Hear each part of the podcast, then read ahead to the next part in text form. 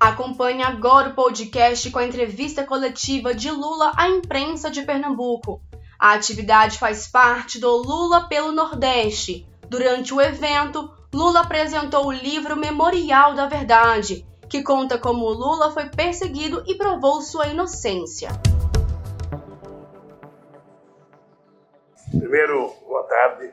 Dizer para vocês que é uma, uma alegria, é uma alegria e um prazer rever vocês aqui no meu querido estado de Pernambuco. A última vez que eu estive aqui foi logo que eu saí da Polícia Federal, que eu vi naquele show que os artistas do Nordeste fizeram ao Festival Lula Livre. Depois eu fiz mais uma viagem e fui visitar o Papa Francisco para discutir com ele a questão uma campanha que eu pretendia fazer no mundo sobre a questão da desigualdade social.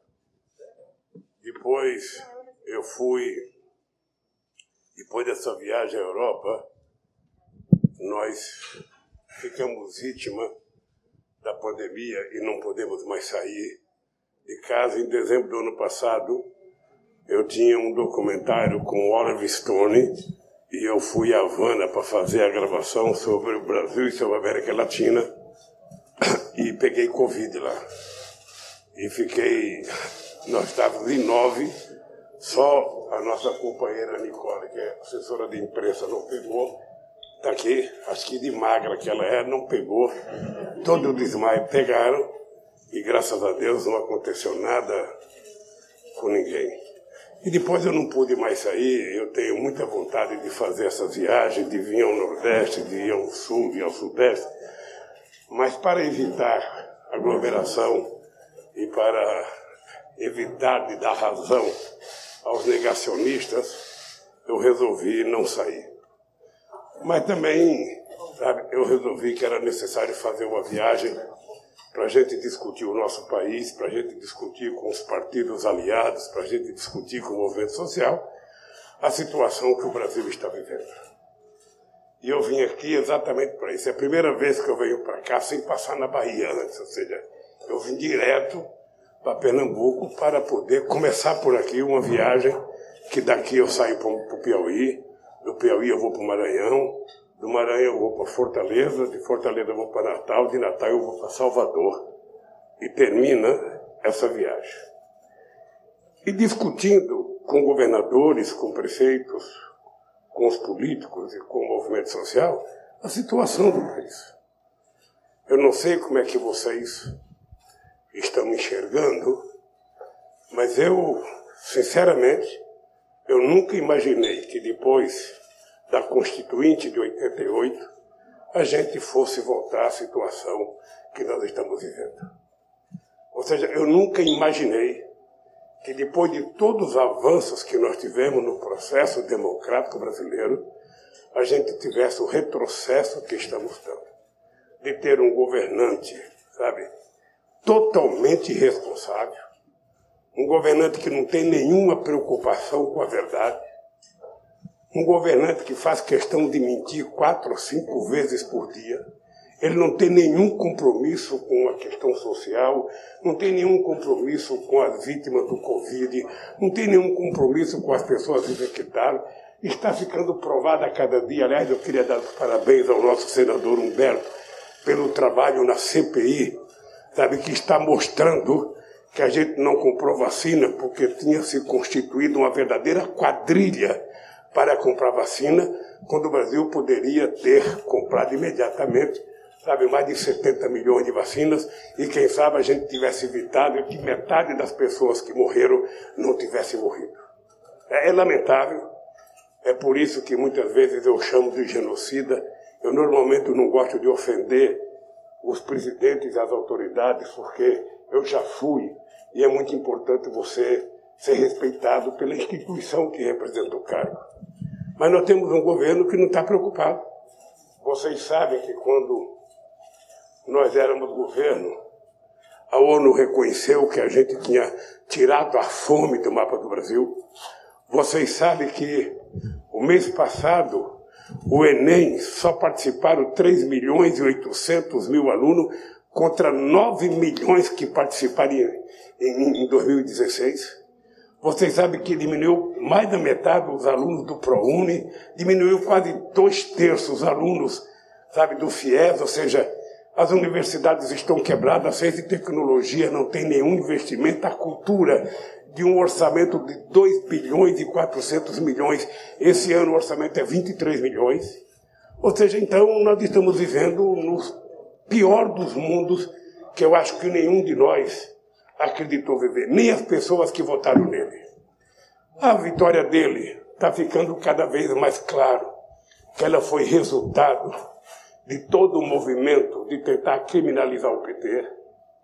Ela foi resultado de, to de todo o movimento que tinha como princípio negar a política. E eu cansei de dizer, toda vez que a gente nega a política, o que vem depois da política é sempre pior. Foi assim que nasceu Hitler, foi assim que nasceu Mussolini e foi assim que nasceu todas as ditaduras e todos os governos autoritários no mundo. A coisa, Gleice, chega a uma situação em que o Bolsonaro, essa semana, só participou de coisa militar. É o começo da existência de um ditador. É ele começar a se esconder do povo e ficar escondido atrás de uma metralhadora, atrás de um canhão, atrás de um soldado. É o começo de algo ruim. É quando a gente percebe que o presidente tem coragem de visitar um quartel mas não tem coragem de visitar um hospital. Tem coragem de visitar um quartel, mas não tem coragem de visitar a família de uma pessoa que foi vítima do Covid. Então nós estamos vivendo essa situação. Dentro dessa situação, vocês sabem o que aconteceu comigo. Eu, graças a Deus, porque eu sou muito crente, acredito muito e tenho muita fé, e eu queria provar a mentira que foi montada nesse país.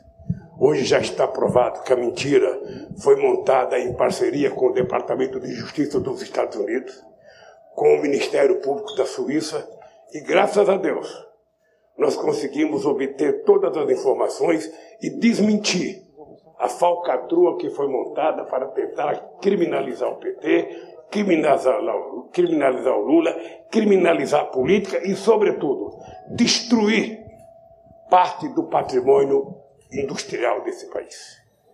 Não era pouca coisa o pré-sal.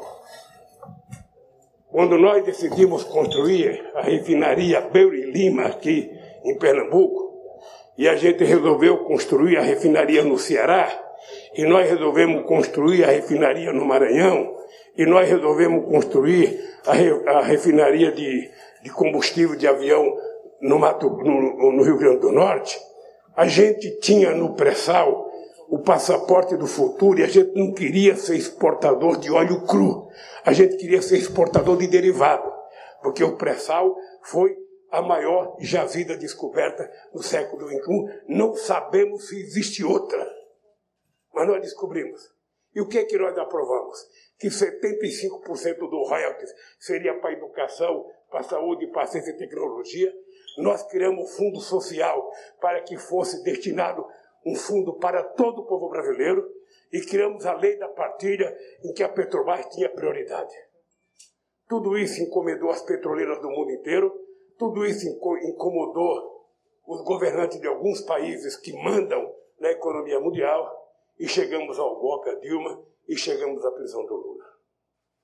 Bem, nós estamos aqui outra vez. Estamos aqui ah, com, muita, com muita alegria e eu tenho dito para meus companheiros sem ódio, sem querer vingança, porque na minha idade e na situação que está o povo brasileiro, a gente não pode pensar em briga menor.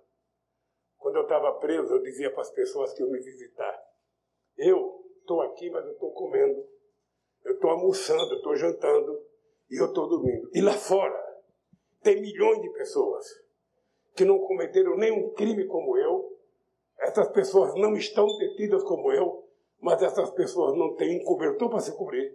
Essas pessoas não têm um prato de comida para comer no almoço ou na janta. Essas pessoas não têm um simples copo de leite, um café da manhã para tomar com pão com manteiga. E essas pessoas não fizeram nada.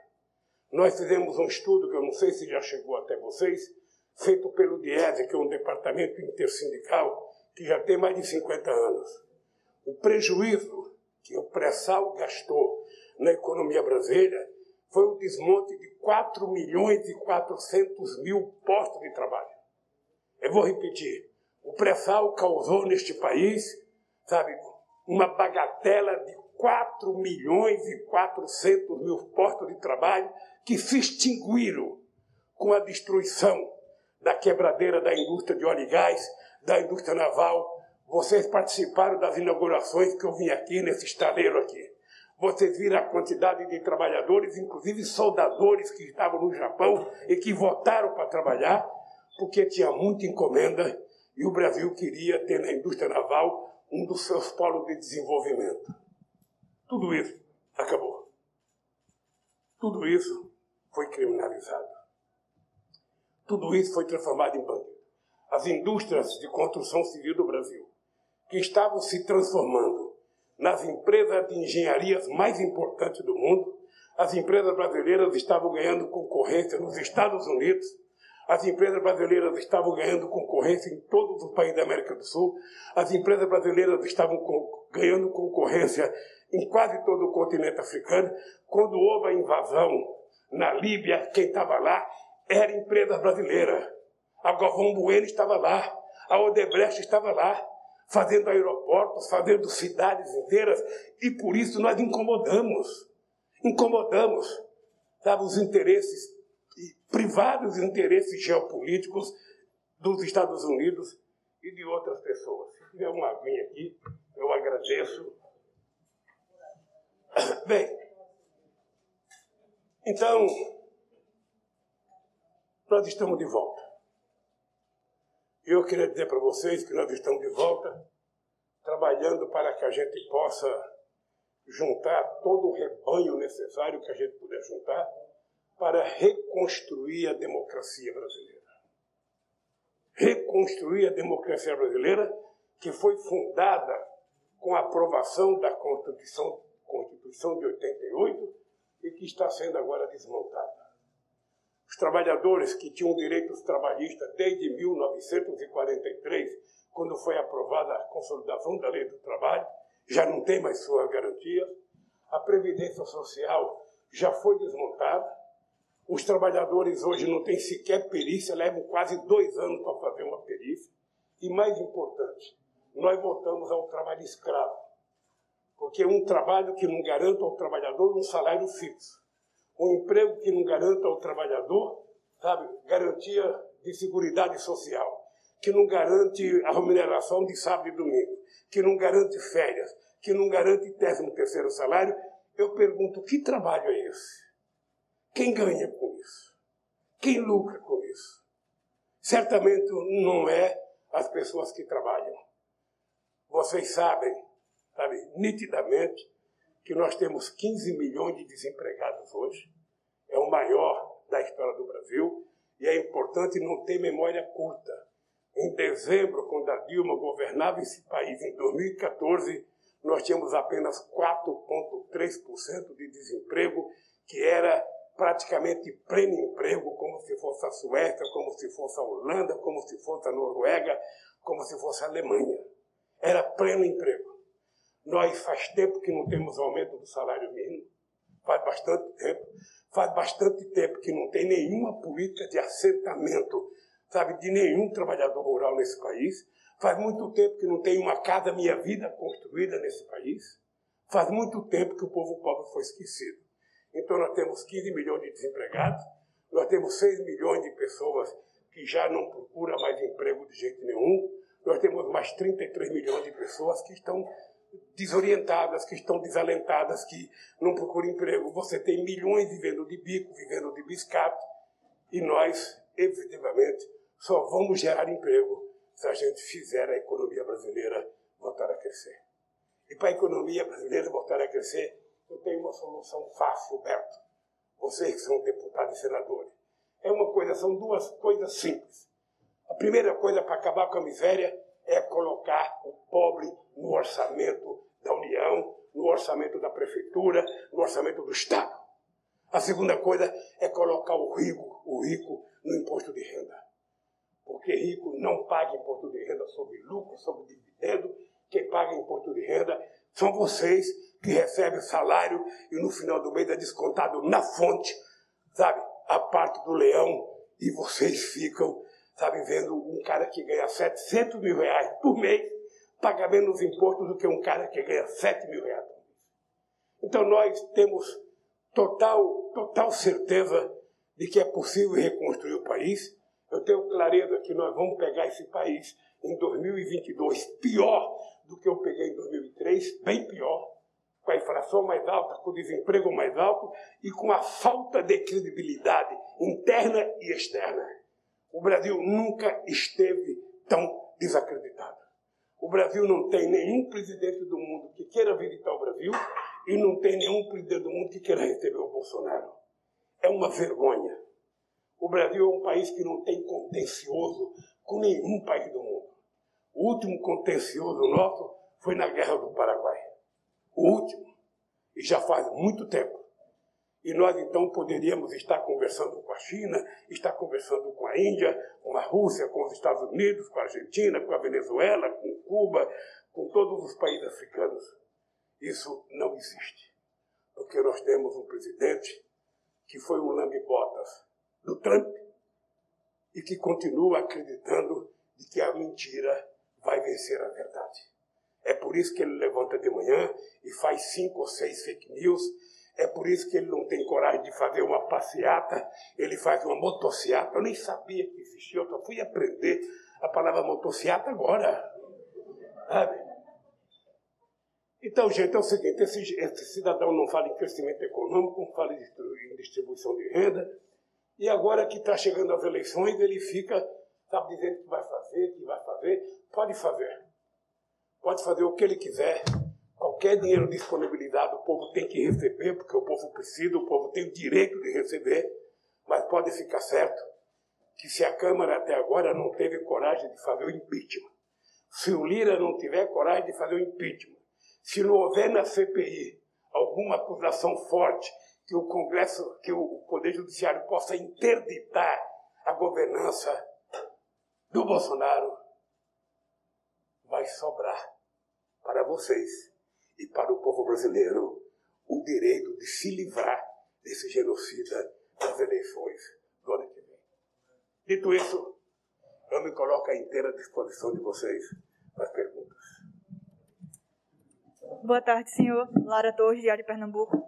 Bom, eu queria perguntar para o senhor em relação a todo esse hábito que Bolsonaro demonstra de criar notícias falsas, especialmente agora, a mais recente e mais chamativa delas, que foi parar no, no Congresso, que foi a votação do voto impresso. A gente tinha, de certa forma, a expectativa de que após a derrota desse projeto, dessa PEC, na Câmara, as coisas pudessem se acalmar, mas não é o que a gente tem visto no momento em que tanto ele como seus apoiadores continuam levantando essa bandeira e tentando implementar essa medida.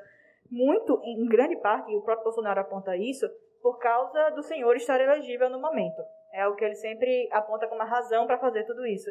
E aí eu gostaria de perguntar, é, diante de tudo isso, dessa situação, como é que vocês estão se preparando para enfrentar todo esse problema diante da possibilidade de, dependendo do resultado da eleição no ano que vem, ele não aceitar essa ao resultado né, da eleição por ter sido na, na urna eletrônica devido a todas as mentiras que tem criado? Olha, se um filho de Garanhuns tivesse medo de ameaça, eu não teria nascido. Um, o seu Bolsonaro tem que aprender uma coisa. Tá? Ele foi eleito como resultado da maior mentira já contada na história desse país ele foi eleito num monte de mentiras contadas, sobretudo as contadas contra o PT, as contadas contra o comunismo. A minha prisão foi feita para que ele pudesse ganhar as eleições, para que o Haddad não pudesse ganhar as eleições. E tudo isso ele já sabe. E ele sabe que vai perder as eleições. Querer trazer o voto impresso é negar as eleições dele durante oito mandatos. Ele foi deputado e vereador durante oito mandatos, todas elas com voto eletrônico. Os filhos dele foram eleitos com voto eletrônico.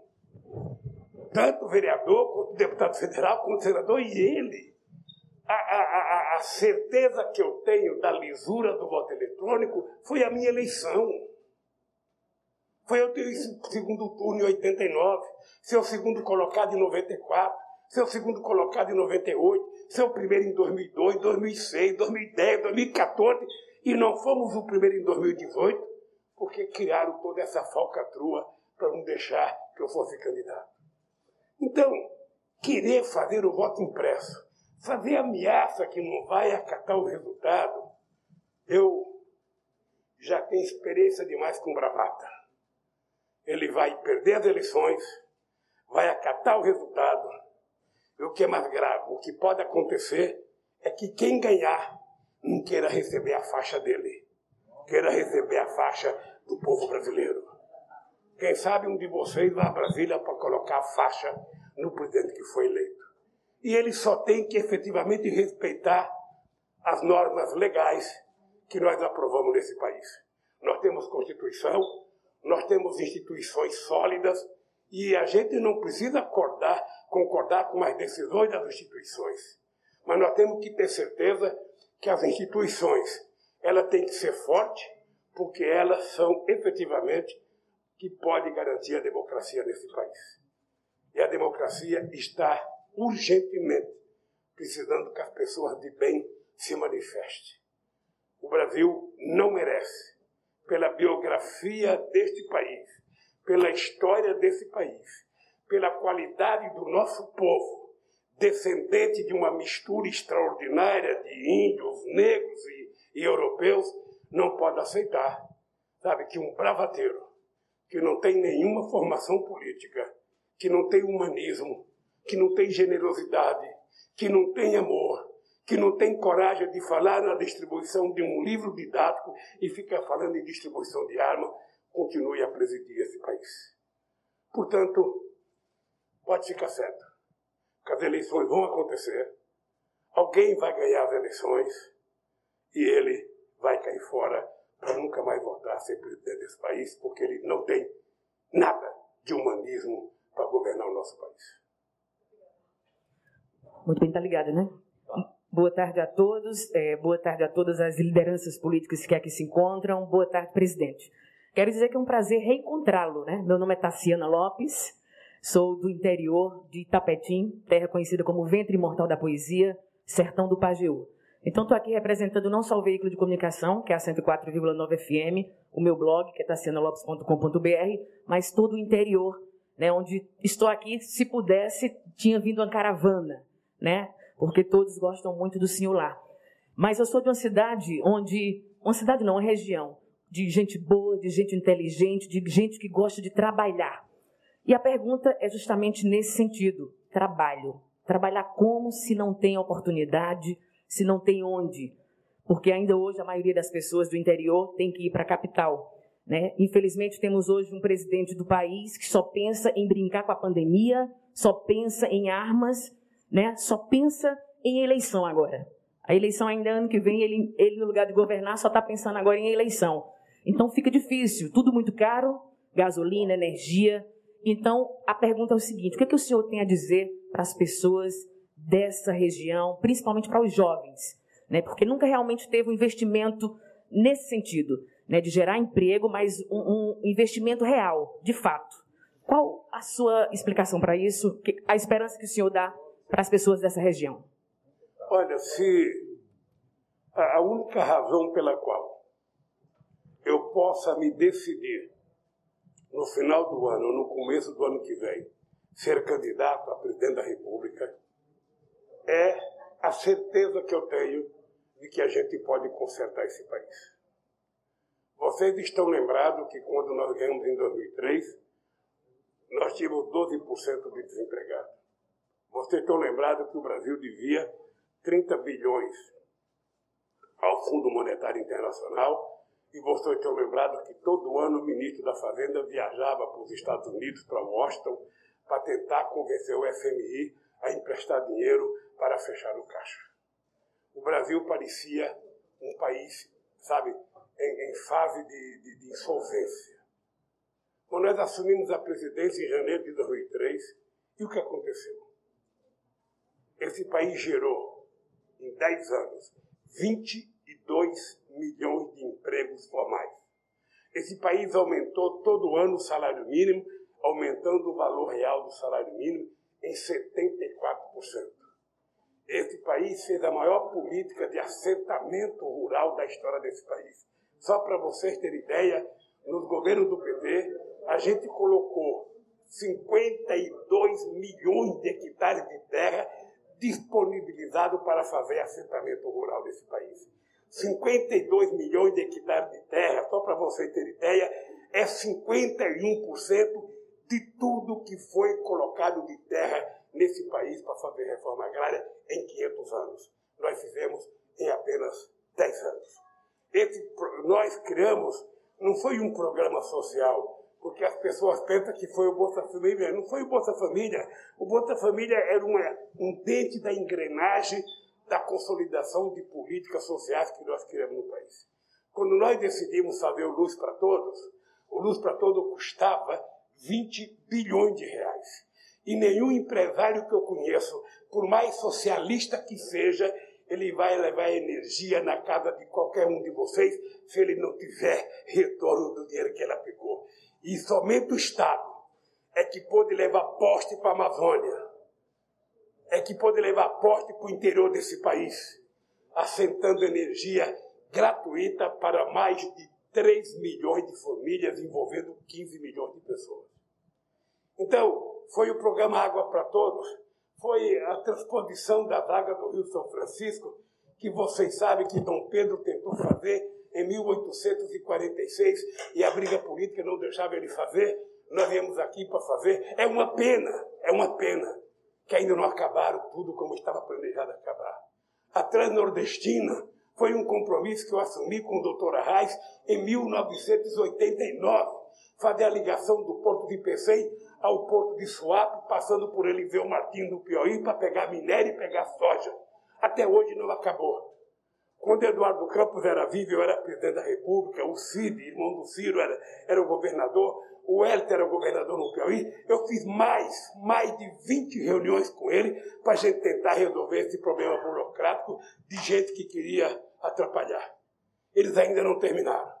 Agora eu ouvi dizer que eles vão terminar só, sabe, até pensei que não vai trazer para Suave.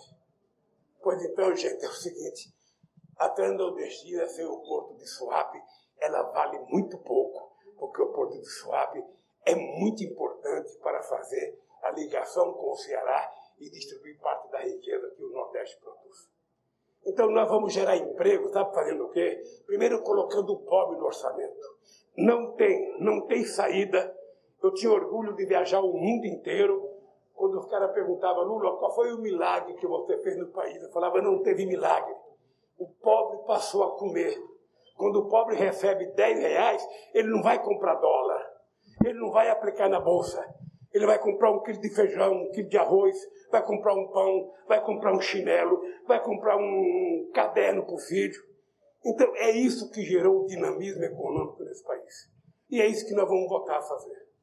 É isso que nós vamos voltar a fazer com muita força, porque sem gerar circulação de dinheiro nesse país, a roda gigante não funciona e a gente não gera emprego. Não adianta a bolsa crescer. Eu não sei se vocês assistem telejornal e todo dia a bolsa cresceu um, a bolsa cresceu dois, a bolsa chegou a 111 pontos. E no mesmo jornal o desemprego aumentou, a massa salarial caiu. Então não adianta a bolsa crescer se isso não resulta benefício para o povo. Não adianta o PIB crescer se o resultado desse crescimento não é distribuído para vocês. Então, é com essa crença, é com essa crença que nós queremos, a partir do momento correto, decidir se vamos ser candidato, costurar as alianças que a gente precisa costurar para a gente poder recuperar o Brasil para o povo brasileiro. Esse país, vocês precisam lembrar que em 2008, quando a gente estava disputando as Olimpíadas em Copenhague, na Dinamarca, esse país era a sexta economia do mundo.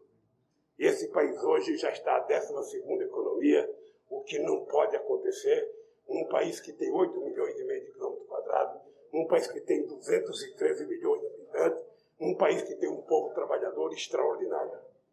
Sabe? O governo olha muito o agronegócio, que é importante, mas olha pouco, sabe? O pequeno negócio, que são aqueles que produzem comida para colocar na nossa mesa. Eu tenho dito que é preciso parar de fomentar o ódio entre o trabalhador rural da agricultura familiar e o agronegócio. O agronegócio produz, na maioria, para exportação, ótimo. Agora, o próprio cara que produz comida para exportar não produz o feijão que come, não produz o frango caipira que come, não come a melete do frango que cria. Quem é que cria? São os 4 milhões e meio de propriedade familiar que nós temos no país, com propriedade com menos de 100 hectares. É esse país que nós queremos tornar ele vivo. É esse país que nós queremos fazer voltar a crescer. Que o companheiro que entrega, sabe, comida numa bicicleta, que ele entregue a comida dele com direito trabalhista. Que a empresa do aplicativo trate ele como cidadão. Que ele tenha direito às férias, que ele tenha descanso, sabe? Que ele possa ganhar hora extra se ele trabalhar mais. Ele não pode ser tratado como escravo. Então é esse país que eu tenho certeza que a gente vai reconstruir. Presidente, oi, boa tarde, boa tarde a todos.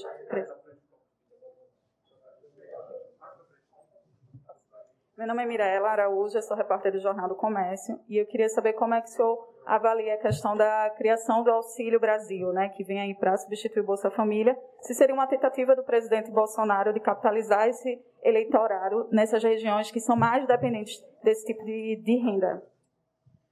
Olha, eu, primeiro eu, eu fico feliz se acontecer de verdade que o povo possa receber um pouco mais de dinheiro. Mudar de nome é uma coisa pequena. Mudar de nome é uma coisa pequena. Se você não está bem com o seu marido, não é ele mudando de nome que vai resolver o seu problema. Se o Bolsonaro não está bem na sua relação social, não é tentando evitar o nome de um programa social e colocar outro nome que vai melhorar. Eu jamais, jamais vou falar contra qualquer aumento que signifique melhoria da qualidade de vida do povo. Que vai acontecer, e a grande lição que ele vai aprender, é que o povo vai receber e vai votar contra ele. Porque não é possível brincar com a pobreza. Esse país brinca com a pobreza há 500 anos. Eu sou nordestino e eu sei o que é a frente de trabalho nesse país. Eu sei quantos pais de família devem explorar para ganhar 30 reais por mês para tirar terra de um lado e colocar no outro. Eu sei quantas pessoas comiam rápido que papá porque trabalhavam na cana-de-açúcar e não ganhavam o que comer. Ou seja, que, o que, esse país só mudou no nosso governo. Esse país só mudou devidamente no nosso governo, em que os pobres passaram a comer alguma coisa decente, a vestir. Eu não esqueço nunca de uma mulher que dizia para mim, presidente, eu sou avó, eu tenho dois netos. Antes do senhor chegar na presidência, eu tinha que comprar um lápis de cor para distribuir, cortar no meio, para dar metade para cada um para a escola. Agora não, presidente, agora eu compro uma caixa para cada um. Isso significa distribuição de renda, significa valorizar o ser humano, significa respeitar a dignidade das pessoas.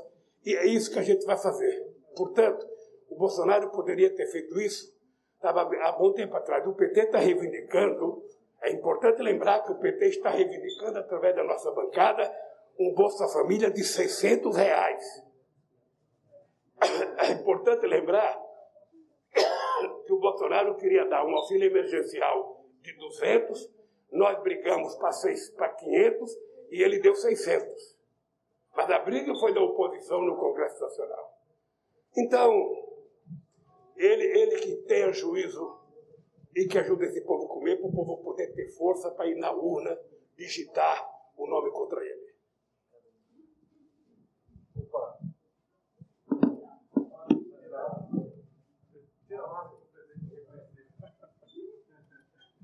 Presidente, tudo bem? Laércio da Marco Zero Conteúdo aqui de Recife. Ele. Máscara o senhor não reconhece, né? Ó, aqui, ó. Ah. Bom, Vou botar aqui, porque senão vão dizer que a gente não estava usando a máscara. Presidente, o senhor foi durante oito anos chefe supremo né, das Forças Armadas no Brasil, tem uma, uma experiência muito tempo no comando das Forças Armadas também. Eu queria que o senhor fizesse uma análise do quadro que a gente tem hoje nas Forças Armadas. Eu queria considerar algumas questões aqui. Primeiro, assim, o apoio que a cúpula das Forças Armadas tem dado, né, ou parte dessas cúpulas armadas tem dado, às declarações de Bolsonaro, as declarações é, indicando a possibilidade de golpe, de não realização da eleição de 2022, no caso do voto, se não entrasse o voto impresso. A gente viu isso por parte do ministro da Defesa, posicionamento do comandante da Aeronáutica, agora o desfile lá dos blindados, com ideia do comandante da, da, da Marinha. E se associa muito esse pensamento de parte da, da cúpula da elite das Forças Armadas a alguns fatos que aconteceram recentes. Né? Um deles, a criação da Comissão da Verdade, que teria criado dentro das Forças Armadas uma resistência aos governos do PT por ter mexido, digamos assim, no assunto que é um tabu às Forças Armadas, a discussão sobre a ditadura militar no Brasil. Essa é uma discussão que a gente não fez aprofundadamente, né? teve uma transição muito é, gradual e negociada entre todas as partes. Eu queria sua opinião um pouco sobre essa questão e também em relação ao Haiti. Muitos especialistas que estudam as causas militares associam muito a, a, a participação do Brasil nas forças de paz do Haiti e a relação que a, que a cúpula das Forças Armadas criou, a atual cúpula, com as Forças dos Estados Unidos, norte-americanas, a partir daquela relação ali no Haiti, é, como um, um, também um processo que foi, é, assim, fortalecendo esse viés mais autoritário, conservador da cúpula, da cúpula é, militar. Bom, depois desse rodeio todo, queria um pouco ouvir do senhor como o senhor analisa esse quadro das Forças Armadas e que tipo de interlocução, é claro que num, país democrático você não precisa é, ter continência Forças Armadas para se eleger, nada disso, mas que tipo de interlocução o senhor está construindo? Primeiro, análise desse quadro. Segundo, que tipo de interlocução o PT, o campo democrático, está construindo com, com as Forças Armadas para, digamos assim, não fazer avançar esse discurso e esse apoio é, ao golpe, um possível golpe em 2022. Já se falou, já li coisas que dizem assim, ah, o, o PT está articulando via Celso Amorim, Nelson Jobim, e outros, e outros ex-ministros da Defesa uma interlocução. Queria que o senhor fizesse um quadro um pouquinho disso, desse tema tão delicado. Rolércio, primeiro eu vou lhe contar um pequeno caso. Quando eu fui eleito presidente da República em 2002, eu não conhecia um único militar. Eu tive que escolher os três comandantes. Não conhecia um. Não conhecia nem sargento, nem cabo, nem tenente, nem comandante, nem capitão, nada. Tomei posse. Eu fui consultar uma pessoa. Fui consultar uma pessoa que tinha sido general, sabe, general duro, da linha dura. Eu fui conversar com ele na casa de um amigo. E ele falou, presidente, o senhor não terá problemas com as Forças Armadas porque tem uma lógica nas Forças Armadas. A gente tem uma fila. A gente vai galgando os nossos espaços na nossa carreira e chega um momento que a gente chega, sabe, no momento que a gente pode subir ou a gente pode ser exonerado. O que eu estou dizendo é que se o senhor escolher o primeiro da fila, o senhor não terá problema na aeronáutica, nem no exército, nem na marinha. E assim eu fiz. E governei oito anos sem ter nenhum problema com as Forças Armadas. Agora, eu fico inquieto com o excesso de preocupações e o excesso de discurso sobre a questão das Forças Armadas. Primeiro, as Forças Armadas têm o seu papel definido na Constituição. Segundo, foi no meu governo que nós aprovamos a estratégia, sabe, que regula o funcionamento das Forças Armadas ainda em 2010. Portanto, o que nós vamos fazer com as Forças Armadas é para cumprir o seu papel constitucional. As Forças Armadas existem para garantir a soberania nacional contra possíveis inimigos internos. Ela tem que tomar conta da nossa fronteira, da nossa fronteira terrestre, ela tem que tomar conta da nossa fronteira marítima, ela tem que tomar conta do nosso espaço aéreo e ela precisa proteger o povo brasileiro. É isso que ela tem que fazer. E não se meter em política. Se quiser se meter em política, tira a farda, vai virar um cidadão comum e pode ser candidato a qualquer coisa. Nós já tivemos. Já tivemos. Ou seja, o que não pode é o cidadão. Eu ouvi dizer o Pazuello, na, quando ele foi na CPI, disseram uma futrica, não sei se é verdade, que nem tudo que sai da imprensa é verdade também, dizendo que o Pazuello pensou em de fada para amedrontar os senadores. É assim que eles pensam. Eles botaram na cabeça que eles são superiores, eles botaram na cabeça que eles são mais honestos, e a, e a CPI está mostrando a, o que aconteceu com a quantidade de coronéis que, em nome de institutos e ONGs, estavam montando uma verdadeira quadrilha de comprar vacina. Então, Lércio, para você, para os meus companheiros e companheiras da imprensa, eu não tenho conversa com os militares. Não há por que conversar com militares, não há por que conversar com o Ministério Público, não há por que conversar com a Polícia Federal. Eles são instituições do Estado. Eles têm funções a cumprir e têm que respeitar o regulamento e a Constituição. É isso. Quando eu ganhar, eu vou conversar, porque aí eu vou ser chefe deles e vou dizer o que eu penso e qual é o papel deles. Sabe, porque efetivamente a democracia não comporta um Estado civil governado por quase 6 mil militares que estão em posto de confiança no governo Bolsonaro. Agora, isso acontece também, não é por mérito do Bolsonaro, não, é por incompetência do Bolsonaro. É por incompetência. É quando o cidadão é incompetente, ele tenta se escudar na coisa que ele acredita que seja forte. De um lado é os milicianos, né? ele adora, ele adora ter relação com essa gente é um miliciano, sou um aposentado da Polícia Militar, sou um aposentado das Forças Armadas. E eu, sinceramente, acho que o que ele está fazendo com as Forças Armadas é um desprestígio à instituição Forças Armadas. E eu quero que elas sejam fortes, quero que estejam bem armadas, bem preparadas, para não, não deixar ninguém meter o bedelho aqui. O que não pode é um presidente da República ficar dando emprego sabe, que é da área pública, da área civil, sabe, colocando militar da reserva. Tem mais coronel e mais general dentro do governo do que os quartéis. Isso está errado e é por isso que eu sou favorável ao projeto de lei da nossa deputada do Acre, da Perpétua, para que a gente proíba esse tipo de coisa. Você sabe, Lércio, que hoje tem mais militar no governo do que durante os 23 anos de regime militar. Agora, isso só tem porque o Bolsonaro é medroso, porque ele não tem relação com a sociedade civil. A sociedade civil que ele tem relacionada era com milicianos. Sabe? E parece que é uma coisa de toda a família.